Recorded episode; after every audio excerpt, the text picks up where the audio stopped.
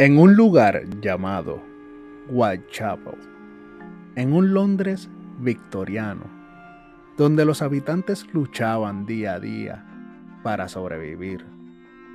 Una pesadilla viviente perpetró una serie de asesinatos que aún resuenan en nuestros tiempos.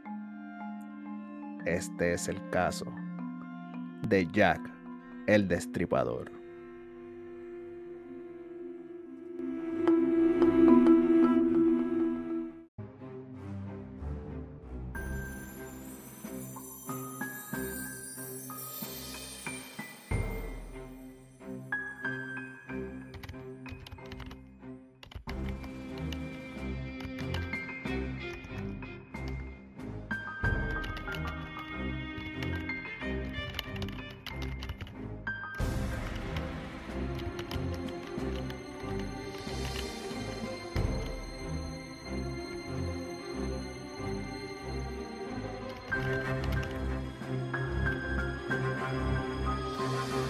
Esto es Mundo Escéptico.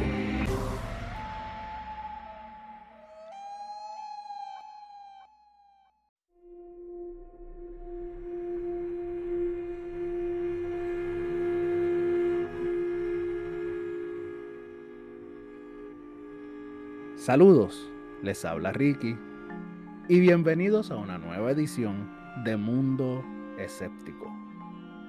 Y en el día de hoy les traigo un tema bastante famoso que aún en nuestros tiempos no deja de impresionarnos. Es el caso del asesino en serie, conocido como Jack the Ripper, o en español, Jack el Destripador. La historia nos remonta a un Londres antiguo, en East End, en el barrio de Whitechapel. Un lugar con sobrepoblación debido al flujo de inmigrantes irlandeses y al arribo de refugiados judíos del este de Europa y de la Rusia imperial a partir del 1882.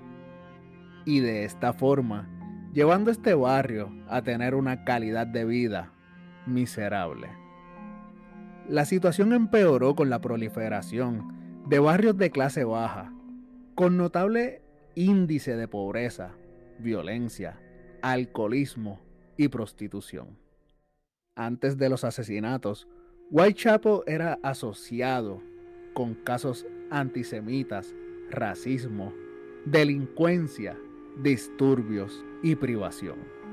Whitechapel tenía particularmente una mala reputación y esta llegó a su punto álgido en el 1888, cuando la prensa comenzó a dar una cobertura sin precedentes a una serie de grotescos y atroces homicidios atribuidos a una entidad que parecía provenir del mismísimo infierno, Jack el Destripador.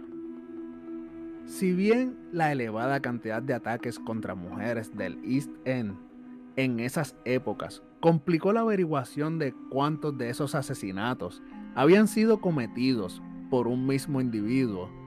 La Policía Metropolitana de Londres identificó 11 homicidios ocurridos en Whitechapel entre abril del 1888 y febrero del 1891. Y aunque no se podía asegurar que esas muertes fueron realizadas por el mismo asesino, cinco de estas sí contenían las mismas características propias del modus operandi de Jack el Destripador. Estas consistían en cortes en la garganta, mutilaciones en el área genital y abdominal, extirpación de órganos y desfiguración de rostros. Estos asesinatos suelen denominarse los cinco canónicos, para distinguirlos del resto del expediente de Whitechapel el primer caso asociado con nuestro hombre de interés fue Emma Elizabeth Smith. Ella fue asaltada y abusada sexualmente en la calle Osborne del citado barrio el 3 de abril del 1888. Murió al día siguiente en el London Hospital por peritonitis, ocasionada por la inserción de un objeto desafilado en su vagina.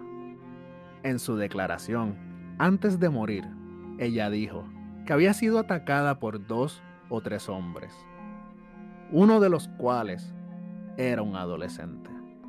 Razón por la que se descartó este caso del expediente del destripador en las investigaciones subsiguientes. El segundo asesinato, atribuido a este macabro personaje, fue la muerte de Marta Tabram.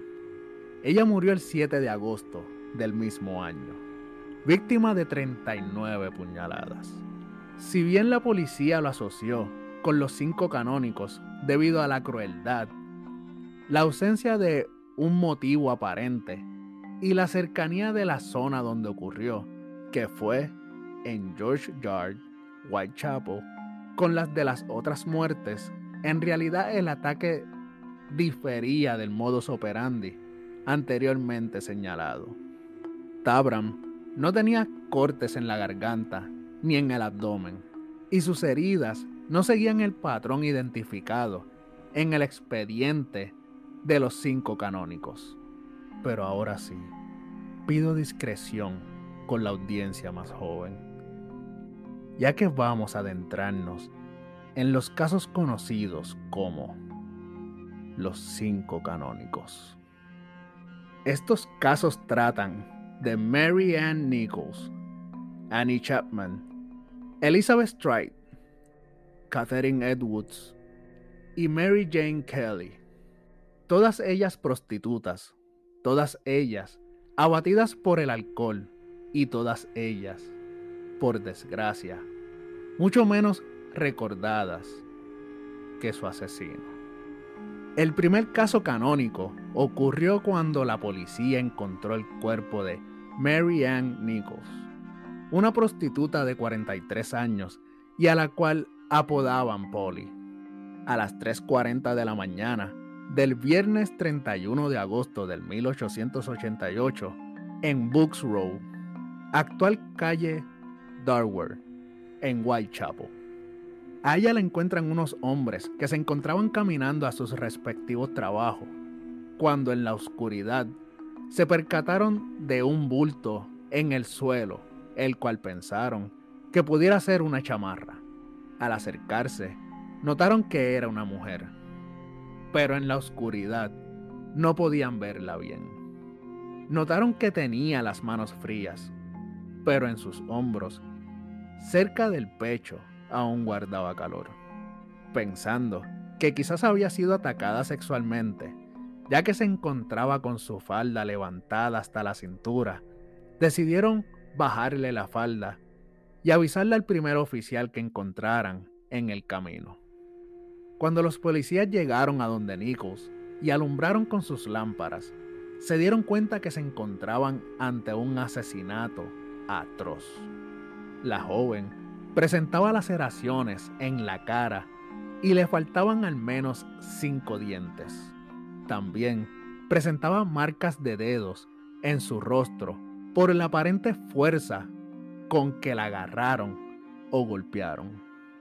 También tenía un par de cortes en la garganta por donde aún sangraba. El abdomen parcialmente rasgado, con unas profundas hendiduras y varias incisiones hechas con el mismo cuchillo. Se cree que el ataque sucedió media hora antes de ser encontrado el cuerpo, debido a que uno de los dos policías que llegaron primero a la escena del crimen había pasado por ese lugar un poco más de pasada la media hora. Días después, encontraron el cadáver de Annie Chapman. Su cuerpo fue encontrado el sábado 8 de septiembre, aproximadamente a las 5.45. Un hombre mayor la encontró cerca de la entrada del patio interior de la calle Hambury, Spatfield. El buen hombre decidió avisarle a unos trabajadores que se encontraban cerca para que estos le dieran aviso a las autoridades. Ella tenía dos incisiones en la garganta al igual que ocurrió con Nichols. Sin embargo, en el caso de Chapman, su vientre había sido completamente apuñalado. Le faltaban aproximadamente dos tercios de la vejiga. Le habían sacado los intestinos, los cuales fueron cortados y colocados sobre su hombro. Y también le habían estirpado el útero. Mientras se produjo la autopsia a este cadáver, el médico forense determinó que los órganos extirpados no se hallaron, por lo cual llegaron a la conclusión que el asesino se los había llevado. También se determinó que los cortes se hicieron con un cuchillo delgado y largo, que debía de estar bien afilado, un posible instrumento quirúrgico, como el que él mismo utilizaba en las autopsias. El médico forense también declaró que el asesino parecía tener un claro conocimiento de anatomía humana, razón por la cual una de las tantas teorías apunta a que el destripador pudiera ser una persona del mundo de la medicina. Un testigo afirmó haber visto a Chapman media hora antes del hallazgo junto con un hombre de cabello oscuro y con apariencia de un gentil venido a menos. Es después de estos eventos que la policía recibió una carta titulada Dear Boss o querido jefe en español. Esta carta fue un mensaje recibido por la Central News Agency de Londres el 25 de septiembre del 1888 y de autor anónimo, pero que está firmado con el sobrenombre de Jack el Destripador o Jack the Ripper. Y es ahí donde afirma ser el autor de las muertes particularmente violentas sucedidas en el mes de agosto del 1888 en el East End londinés.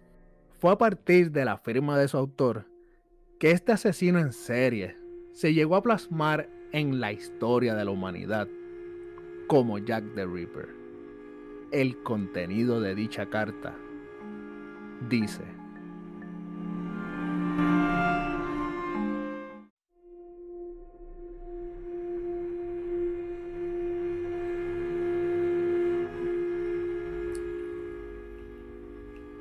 Querido jefe, constantemente oigo que la policía me ha atrapado, pero no me echarán mano todavía. Me he reído cuando parecen tan listos y dicen que están tras la pista correcta. Ese chiste sobre mandil de cuero me hizo partir de la risa. Odio a las putas y no dejaré de destriparlas hasta que me harte. El último fue un trabajo grandioso. No le di tiempo a la señora ni de chillar. ¿Cómo me atraparán ahora? Me encanta mi trabajo y quiero empezar de nuevo si tengo la oportunidad.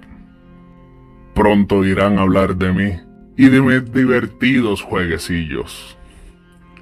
Guardé algo de la sustancia roja en una botella de cerveza de jengibre para escribir, pero se puso tan espesa como la cola y no la pude usar. La tinta roja servirá igual.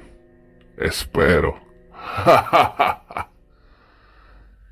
en el próximo trabajo le cortaré las orejas a la dama y las enviaré a la policía para divertirme.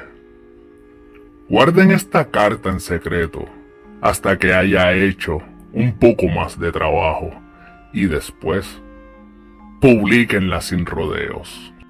Mi cuchillo es tan bonito y afilado que quisiera ponerme a trabajar ahora mismo si tengo la ocasión. Buena suerte. Sinceramente suyo, Jack el Destripador.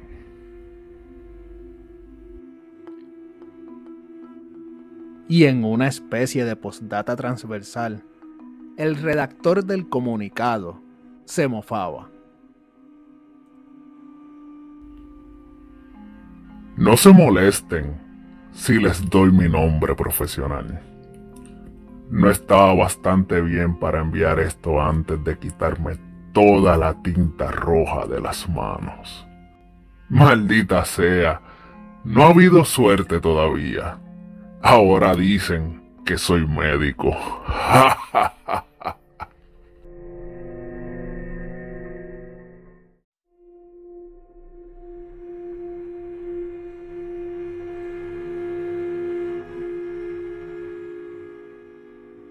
Al momento de recibir la carta, se le hizo poco caso en la idea de que era muy probable que su autor fuera un periodista que de seguro quiso aprovecharse de las muertes cometidas algunas semanas antes. De esta forma, se habría incrementado el interés del público sobre el tema, mejorando así el número de publicaciones de la prensa y la actividad de los periodistas.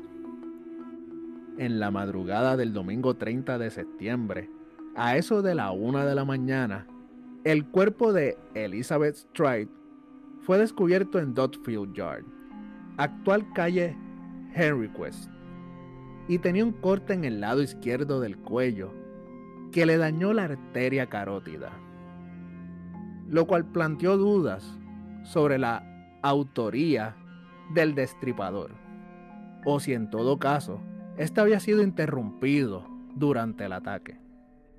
Aunque testigos declararon haber visto antes a Stride con un hombre, sus testimonios tuvieron irregularidades. Unos dijeron que el acompañante era rubio y otros que era de tez más oscura. E inclusive, unos afirmaron que vestía de forma andrajosa pero otros argumentaron lo contrario. 45 minutos después, la policía halló el cadáver de Catherine Edwards en Mindtress Square, en la City de Londres. Ella fue descubierta por un policía, tirada en el suelo, con su ropa subida hasta el pecho y le faltaba el delantal. Tenía la cara desfigurada, la garganta cortada una incisión profunda y extensa en el abdomen y le habían extirpado el riñón izquierdo. Sus intestinos habían sido colocados sobre su hombro y la mayor parte del útero había sido removido. También le habían cortado el lóbulo de su oreja derecha. Detalle que dio un gran impacto y notoriedad a la carta previamente enviada, que ahora pudiera ser una pista para dar con este temible asesino. Joseph Launded, vecino que dijo haber pasado por esa calle con dos amigos poco antes del asesinato, declaró que había visto a una mujer con un hombre rubio y de aspecto descuidado.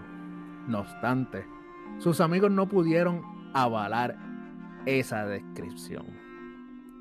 Se llegó a encontrar el delantal ensangrentado de Edwood cerca de la entrada de un edificio de apartamentos en la calle Goulstone y un grafiti hecho con tiza en la pared justo encima de donde estaba la prenda.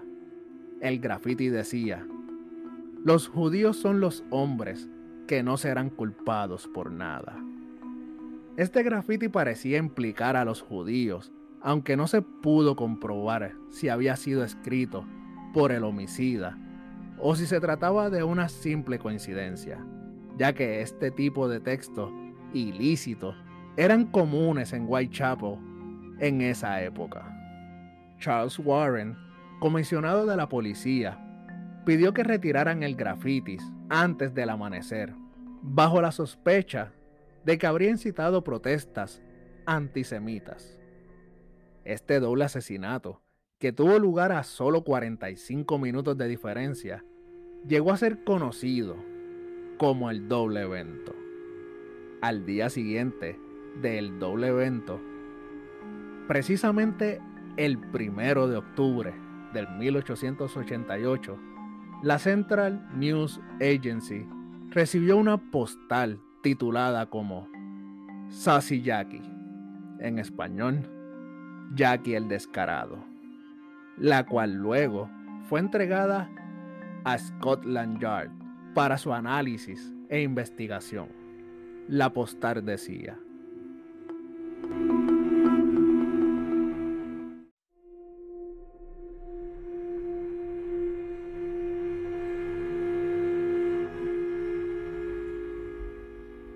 Cuando le pasé los datos, no lo hice en clave, querido jefe. Mañana tendrá noticias sobre el trabajo de Sassy Jackie. Esta vez, un doble evento. La primera de ellas chilló un poco y no pude terminar. A tiempo. No tuve tiempo de quitarle las orejas para la policía Gracias por no haber divulgado mi última carta hasta que me puse a trabajar de nuevo. Jack el Destripador.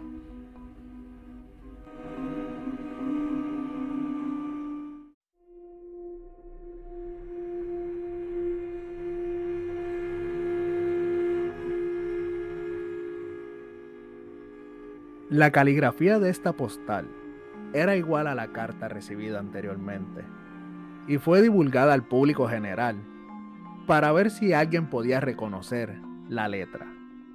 Finalmente, la policía encontró el cuerpo mutilado y destripado de la última víctima de los cinco canónicos, Mary Jane Kelly.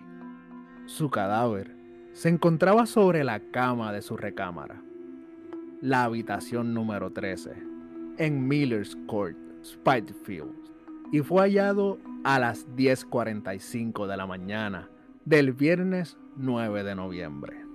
El asesinato de esta fue el más cruel. Al llegar la policía, la habitación se encontraba llena de sangre y sobre una mesa se encontraron trozos de carne que después descubrirían con horror que eran trozos de carne humana. Sobre la cama, como ya mencioné, se encontraba el cuerpo de Mary, el cual yacía totalmente mutilado y desfigurado. Tenía un corte tan profundo que iba desde la garganta hasta la espina dorsal, llegando así hasta el hueso, y le habían extraído toda la superficie del abdomen y los muslos. Todos los órganos abdominales habían sido extraídos y el corazón, que nunca fue recuperado, y se cree que el asesino se lo llevó. Le había estripado los pechos y le había mutilado los brazos con varias acuchilladas y su rostro había sido totalmente mutilado al punto de quedar irreconocible. El 15 de octubre del 1888, otra carta fue enviada, la cual fue recibida un día después por George Lusk, el entonces presidente del llamado Comité de Vigilancia de Whitechapel. La carta había sido titulada From Hell, en español, desde el infierno, y decía,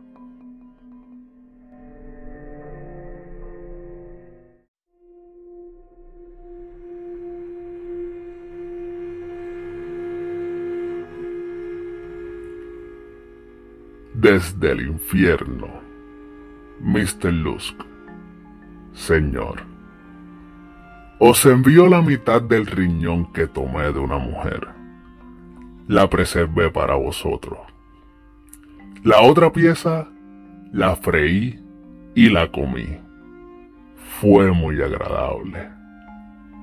Quizás os envíe el ensangrentado cuchillo que lo saco si solo guardáis un poco más. Firma, atrápeme cuando podáis. Mr. Lusk.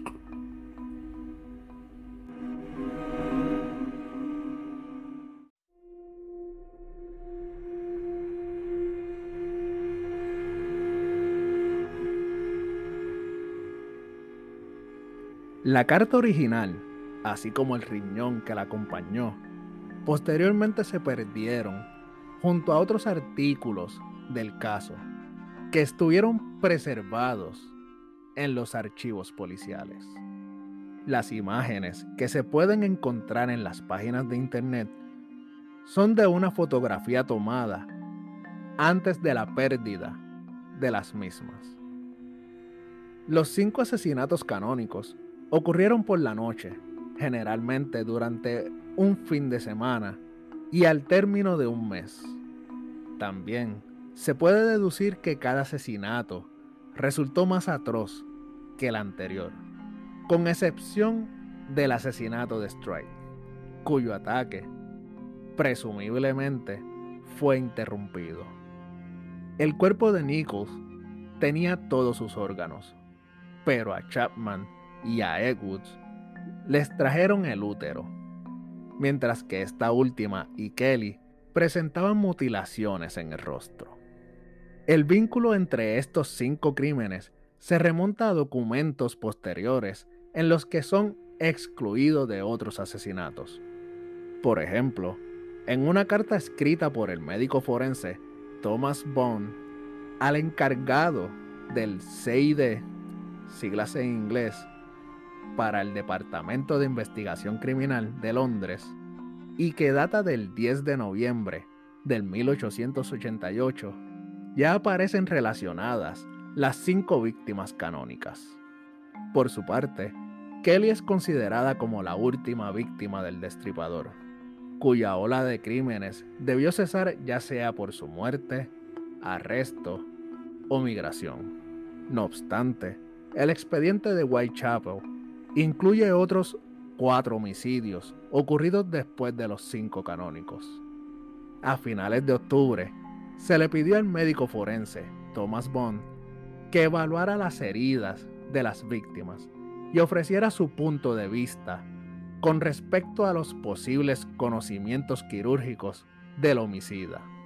Bond elaboró su dictamen basándose en el examen del cadáver con mayor mutilaciones y los registros de autopsia del resto de las víctimas canónicas. Su descripción, considerada como uno de los perfiles criminales más antiguos de los que se tenga registro, decía, no cabe dudas de que los cinco asesinatos fueron cometidos por la misma mano. En las primeras cuatro víctimas, las gargantas parecían haber sido cortadas de izquierda a derecha. Y en la última, debido a la extensa mutilación, es imposible decir en qué dirección se hizo el corte fatal. Aunque se encontró sangre arterial en la pared, salpicada cerca de donde la cabeza de la mujer debió haber estado. Las circunstancias en torno a los asesinatos me llevan a deducir que las mujeres estaban recostadas al momento de ser asesinadas. Y en todos los casos, el homicida cortó primero la garganta. Bond rechazó la idea de que el asesino contara con conocimientos científicos o anatómicos o el entendimiento técnico de un carnicero. Y en cambio, argumentó que debía tratarse de un hombre solitario, sujeto a ataques periódicos de manía homicida o erótica, e hipersexual, dado al tipo de mutilaciones. También señaló que, y cito, el impulso homicida podría haber surgido de alguna condición mental, de venganza o melancolía, o una manía religiosa, aunque no creo que ninguna de estas hipótesis sea procedente. Si bien no hubo evidencia alguna de actividades sexuales entre el asesino y sus víctimas, algunos psicólogos supusieron que la penetración de las víctimas con un cuchillo y la exhibición de los cadáveres en posiciones sexualmente degradantes, con las heridas expuestas, son indicativos de que el responsable había tenido placer sexual con los ataques. Aunque ya que el destripador no fue el primer asesino serial. Sus crímenes tuvieron una cobertura mediática sin precedentes gracias a las reformas fiscales aprobadas en los años de 1850 que favorecieron la distribución masiva de rotativos de bajo precio. El caso de Jack el Destripador llegó a causar temor en otras partes del continente, así como en España, que incluso, a pesar de que él nunca atacó niños, no le permitían a los jóvenes salir de sus hogares. Pero sin dudas alguna, lo que más pavor causó en las personas es que a pesar del sinnúmero de acusados y la ejecución de un hombre que justo antes de morir dijo que él era Jack, es el misterio que encierra lo desconocido, el no saber, ya que ese espacio en blanco no nos deja comprender. Y la realidad de este caso es que aún no se sabe la verdadera identidad de Jack el Destripador.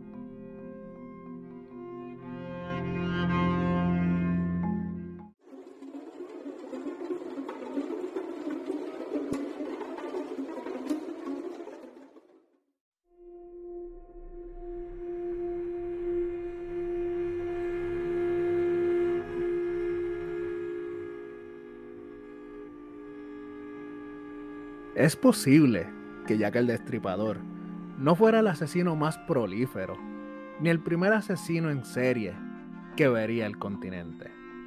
Pero no caben dudas de que fue el más cruel y el más famoso de todos ellos.